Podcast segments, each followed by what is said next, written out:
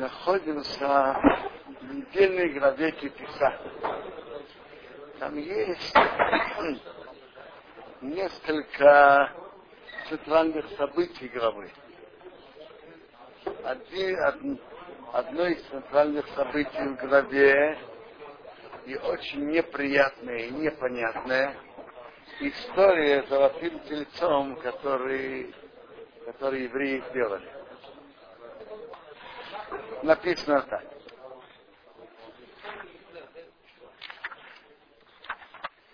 Увидел народ, что Моше задержался спуститься с горы, собрался народ на Аарона и сказал нам, сделай нам,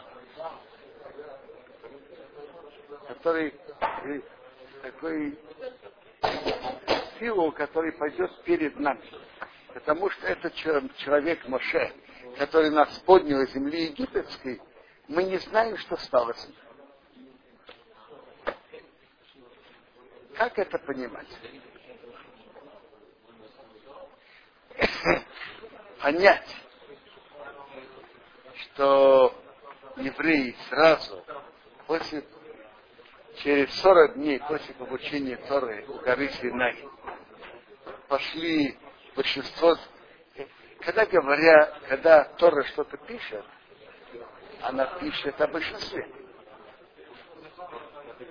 Э, или, скажем, э, что они большая часть народа эти пошла за этим. совершенно непонятно, как это могло быть, если понимать буквально служение, это не пошли служить идолам.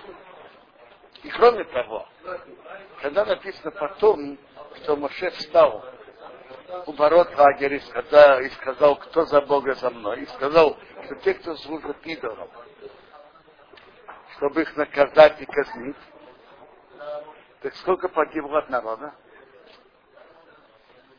Три тысячи человек. А сколько всего был еврейский народ? 600, грубо говоря, 600 тысяч. Скажите, три тысячи на 600 тысяч. Какой это процент? Э? Три тысячи на 600. Полпроцента. Если все служили идолам, то почему погибли только полпроцента? Все равны. Все должны быть равным образом, должны были быть наказаны. Рабьюди Алейди говорит так, что определенно это не было служение идолам. Но что? Надо их понять. Каждый человек привык жить своими понятиями и своими привычками. Даже когда человек переходит на новый путь, то много из его понятий и привычек остается. И он э, их сохраняет и в каких-то случаях проявляет. Еврейские евреи, которые жили среди египтян, и те служили и поклонялись идолам, и они привыкли делать изображения. Тогда же, когда евреи видели чудеса при выходе из Египта и получили Тору у горы Синай, но что-то из их привычек осталось. То есть так. Конечно, они, большинство евреев, подавляющее большинство, не собиралась служить идолам. Но они хотели видеть перед собой что-то материальное, что-то реальное. Что это какой-то посредник между Богом и ними. Видеть перед собой что-то ощутимое. Рамбан говорит близко к этому, но он говорит не то, что хотели, хотели видеть что-то, какое-то изображение, что-то, и хотели, чтобы хотели замену Моше. И до сих пор кто вел их по пустыне Моше. И обеспечивая их необходимым, когда были не было еды, не было воды, белых. Моше. Они хотели замену Моше.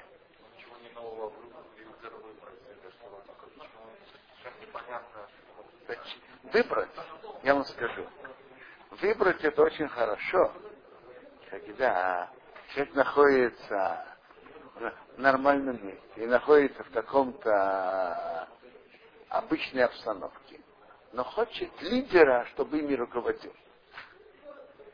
Они искали что-то сверхъестественное. Так так вел их Моше.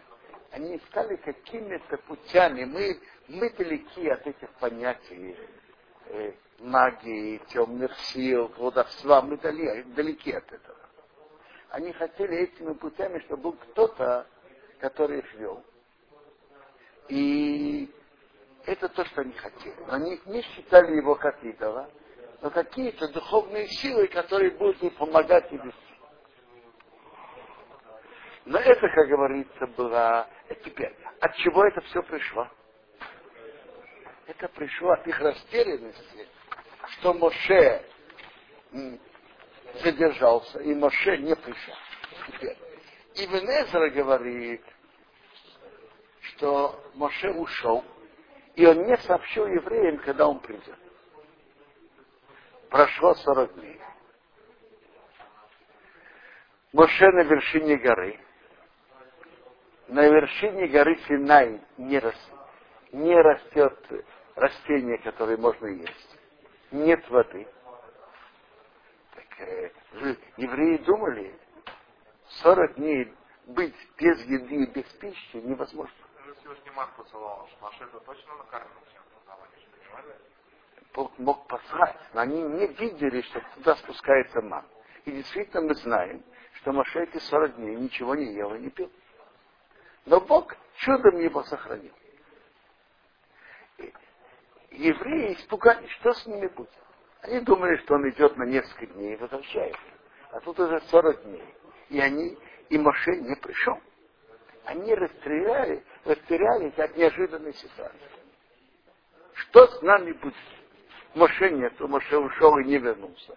И задерживается. И по всей вероятности, по нашему про, прошлому опыту, человек жить 40 дней без еды и без воды не может. Э, опыт говорит об этом. Что? Значительно меньше. Так они испугались и растерялись. И когда человек в растерянности, что они пошли делать? Они пошли, нет, мы верим в Бога. И, конечно, есть Бог. Но мы, мы постараемся делать нашими путями, которые они знают. Путем магии, колдовства и так далее. По Рабиуде они хотели сделать что-то ощутимое, чтобы через него служить Богу по собственной инициативе, без, без указаний Бога, и, может быть, даже в нарушение прямого приказа Бога. В главе Ятро написано в конце, Рейсасун и ты, не делайте со мной Элегей Хесер, изображение идолов из серебра, Рейзов, изображение идолов из золота, Рейсасура, хэн не делайте его. То есть не делайте изваяний из серебра и золота. Тут речь не идет даже об идолах. Речь идет об изваяниях, об изображениях, чтобы считать, что через них идет связь. Э, я понимаю, что то, что они сделали, было нарушение, это прямое нарушение этого запрета. И определенно, без приказа Бога. Это то, что они сделали. Но это не было прямым идолом. Но вы знаете, что в каждой движении есть э, центральная линия, как в Советском Союзе говорили, центральная линия партии. А есть уклоны. Правые уклоны, левые уклоны, я не знаю, как тут называть, эти уклоны. Так э, есть, как сказать, крайние центральная линия была просто служить Богу не тем путем, что он велел. и сделать себе или какое-то изображение, чтобы через него приш, пришло к нам помощь от Бога. И через него было служение Богу. Но не как идола самого. По Рамбану это была какая-то замена вместо Моше, чтобы их какие-то, то, что они сделают магическими путями, чтобы помогло им идти по, по пути. Были среди них колдуны, которые занимались магией. И колдуны были центральными в создании этого золотого тельца. Теперь, центральные, Медрашим говорят, что центральные были из тех, которые присоединились к ним в Египте при выходе, увидев великие чудеса, которые Бог с ними сделал, так к ним написано в Ям Эйребрат, большая смерть, она и там поднялась к ним. Моше их принял. И потом я понимаю, что у горы Синай они приняли, и приняли вторую митцвот вместе со всеми. Но мы видим в Раше, в Медраши, в Гимаре, что там, в Медрашим, что Бог, когда он говорит Моше, испортился твой народ, иди спусти того, что испортился твой народ. Значит, твой народ. Испортился твой народ, вот эта смесь, которую ты принял, не спросив у меня, они испортились, и они испортили евреев. Вообще выражение такое написано. Ваяра ом кивашиш Моше. Увидел народ, что задержался. Значит, народ. Когда кто-то пишет о важных евреев, говорят Исроил. А когда говорят более простых, а Ам. И потом написано, они сказали, это твой, твой идол Израиль, который вывел тебя из земли египетской. Кто значит, значит твой? Почему не мой? Так говорят, что это был тот идол. Та смерть, которая вышла из Египта. Чем была претензия Бога на Моше? Люди увидели чудеса, хотят присоединиться к еврейскому народу. Очень похвально. Очевидно, претензия была в двух сторонах. Во-первых, э, присоединиться. Момент чудес это легко. Идти с еврейским народом в момент испытаний намного тяжелее. Талмуд же говорит, что в годы Давида и годы Шломо не принимали гель. Потому что, может быть, они присоединились не из-за глубокой веры, веры в Бога и Тору, а просто евреям быть удачно, похвально, хорошо. И мы хотим присоединиться к удачно, как было в годы Давида и годы Шломо. И Талмуд говорит, что то же самое, когда придет Машех, не будут принимать Ирим. Ирим, когда кто присоединяется к евреям, еврейскому народу, момент страданий, когда нелегко быть евреем, это показывает о его внутреннем, внутренней тяге к духовному. Но когда евреям быть легче и приятнее и удобнее, то это не говорит о его внутренней тяге к этому. Это одна сторона. Вторая сторона, принять сразу большое количество непросто. И главный вопрос, вот эта группа, которая пришла, она пришла к, к еврейскому, присоединилась к еврейскому народу, видя великие чудеса. А вот смогут ли они выдержать испытания вместе с еврейским народом? Сила, сила наша в том, чтобы не только быть в, э, быть в больших чудесах и быть в хорошем положении, когда у евреев все идет удачно. Пройти, с евреи, пройти все испытания. А вот этот Эйрабрав, как раз вот эти испытания не, не имел в себе тех духовных сил пройти их. И они потянули за собой евреев тоже. Да, теперь посмотрите. Центральная линия была, движение было просто делать какого-то посредника или посредника, чтобы служить ему через него, что пришло добро от Бога. но не что это Бог. Или чтобы это была замена Машек, и чтобы этот Филетских вел по. Но были крайности, были такие, которые действительно считали это за идола. Были такие. Сколько было этих, сколько было этих крайностей? Какой процент их был? Полпроцента. Кто-то бы сказал, что это ничтожный процент. Но это очень страшно. Когда есть такое движение, что есть крайности, которые действительно служат идолам, это страшная вещь. Само движение опасное и страшное. Самое, сам этот путь опасный. Что начать делать новые пути служения Богу через посредника без приказа Бога, это, это страшный и опасный путь. И на это Бог сердился. А если были приказы Бога, сделать его посредником? Не, я говорю без приказа, я говорю. Без указаний. И даже против, и даже, и даже вопреки запреты Бога. Запреты Бога. Обратите внимание.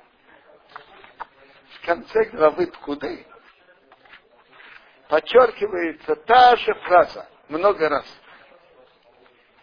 Когда установили мешкан, мешкан это было исправление греха золотого тельца. Так обратите внимание, было написано, установился, установили мешкан, так на каждое действие и на каждый кусочек написано э, распростер покрытие на палатку наверху. Кашер ты вашем как Бог велел Маше. Следующий кусочек.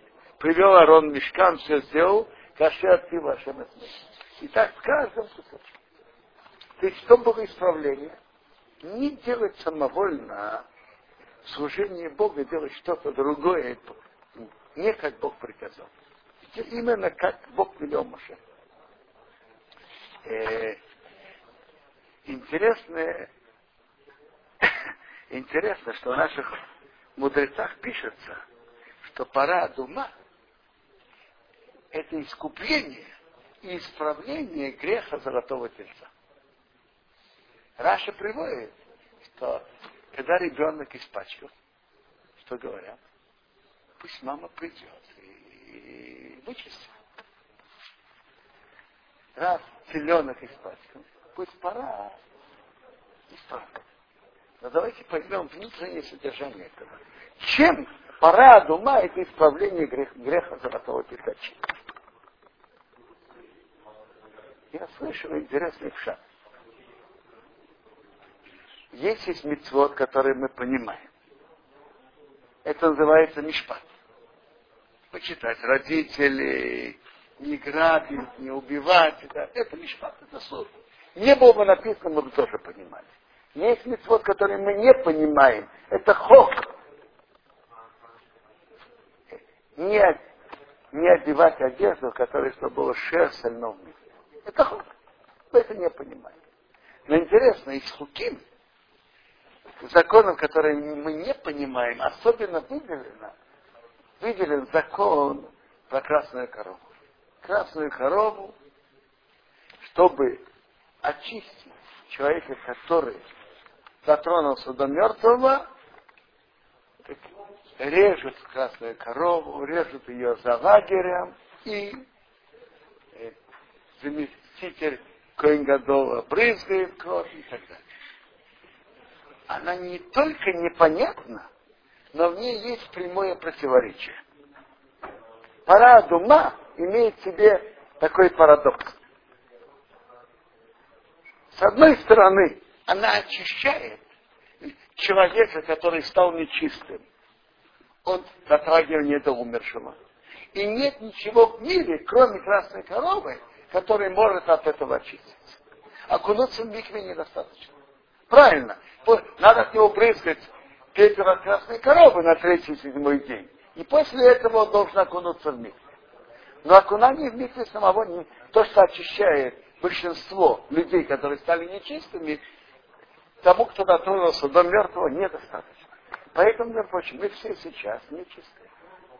Каждый из нас когда-то был на кладбище, когда-то был под одной крышей с умершим и так далее.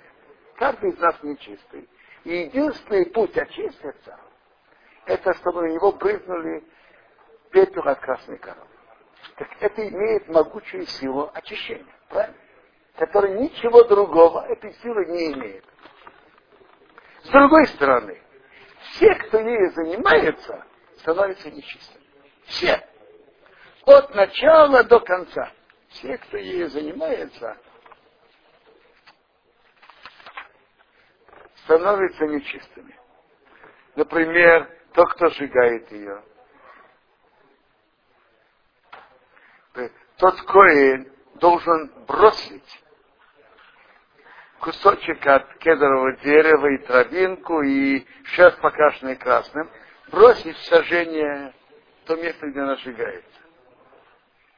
И кто-то, и кто-то собирает, собирает пепел коровы. Так смотрите, кто сжигает, становится нечистым. Кто бросает, кто бросает в огонь кедр и травинку и кусок шерсти, становится нечистым.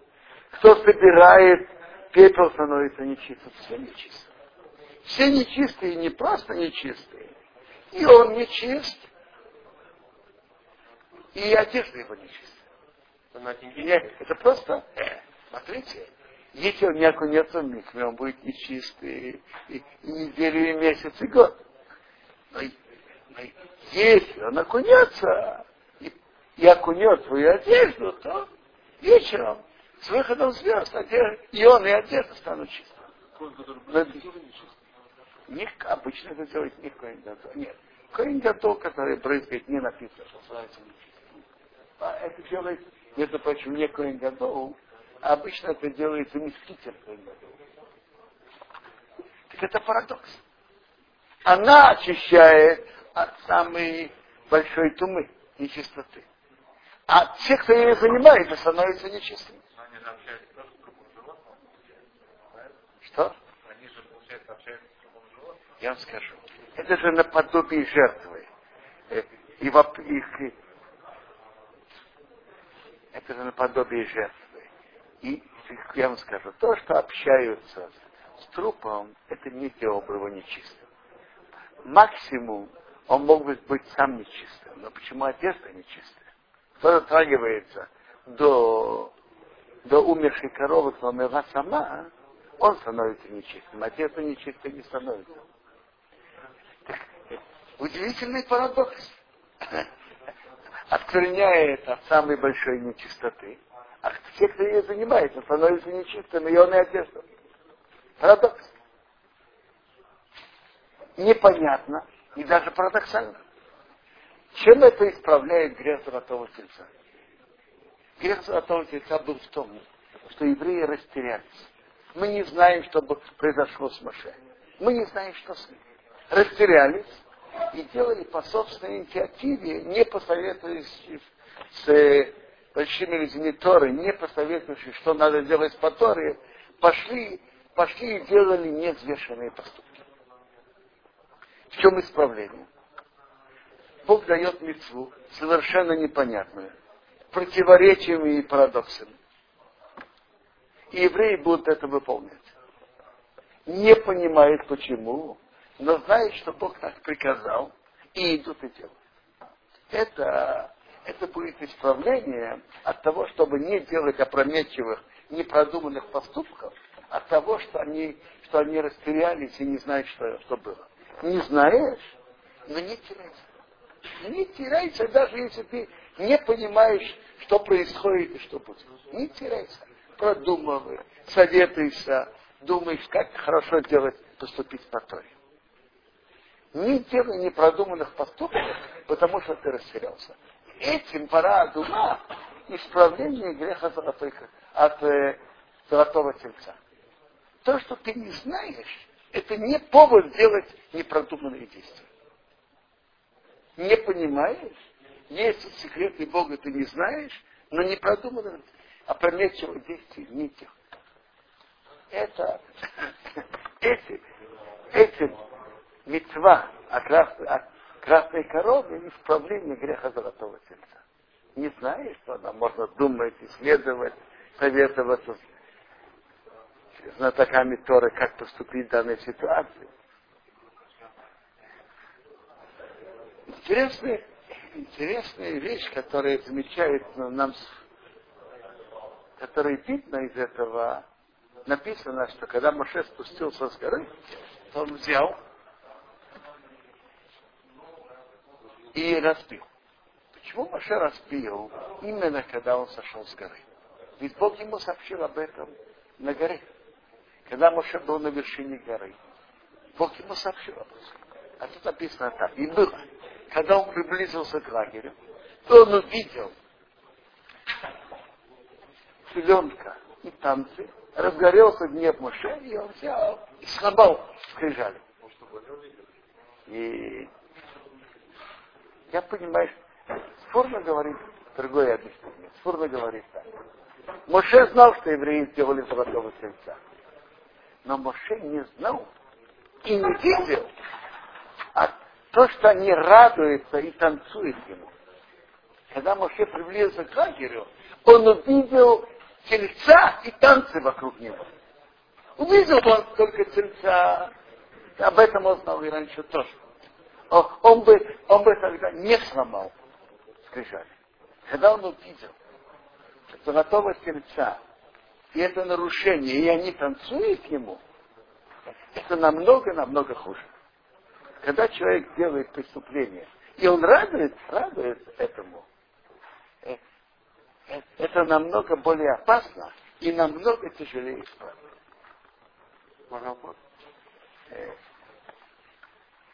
Да? Почему Всевышний вообще дал скрижали, раз он сказал, что они уже сделали тельца и там принесли жертву? Ну и что? Почему он дал? Если они... А может быть Бог дал. И он знал и, и понимал, что то, что Моше разобьет, и разобьет перед ними, это, это тоже будет тоже, тоже будет иметь свое влияние. Э, интересная вещь в оглавлении книги Гвейтау он приводит, э, это Рэбе из Сухачева, дядь Рэбе из. Он приводит, что есть такие люди, которые думают, что учить Тору надо так. Э, не особенно имея радость, а поэтому не особенно инициативно, потому что если ты имеешь от этого радость, ты делаешь это ради своего удовольствия, не во имя Бога. А если ты учишь так просто, то насколько понимаешь, то ты делаешь, не имея сам удовольствия, его делать во имя Бога. Пишет на это а, Рэбе Сухачева, говорит, это, это глубокая ошибка. Он приводит зон, он приводит, он говорит, самая главная учеба, именно когда человек учит с энергией, с инициативой и с удовольствием. И он приводит Зоа. Есть Ейтер Тейв растет от радости, и Ейтер Ра растет от радости. Доброе желание растет от радости, и плохое желание растет от радости. Ейтер Тейв растет от радости тоже. Я понимаю то же самое, наверное, и от радости митцвот, который человек делает. А человек делает, учит Тору с радостью делает митцвот радостью, его яйцо то увеличивается и растет. Яйцо растет, а когда человек делает преступление и растет. То есть если бы евреи делали бы золотого тельца, но не радовались, может быть, не раскрыть. Так делают, и, и они радовались, это намного-намного тяжелее исправить. Вот то, что человек делает с радостью, тянет его дальше, дальше и выше. И когда будем учить Тору с радостью, делать митцвот с радостью, это может нас поднять выше и выше и выше.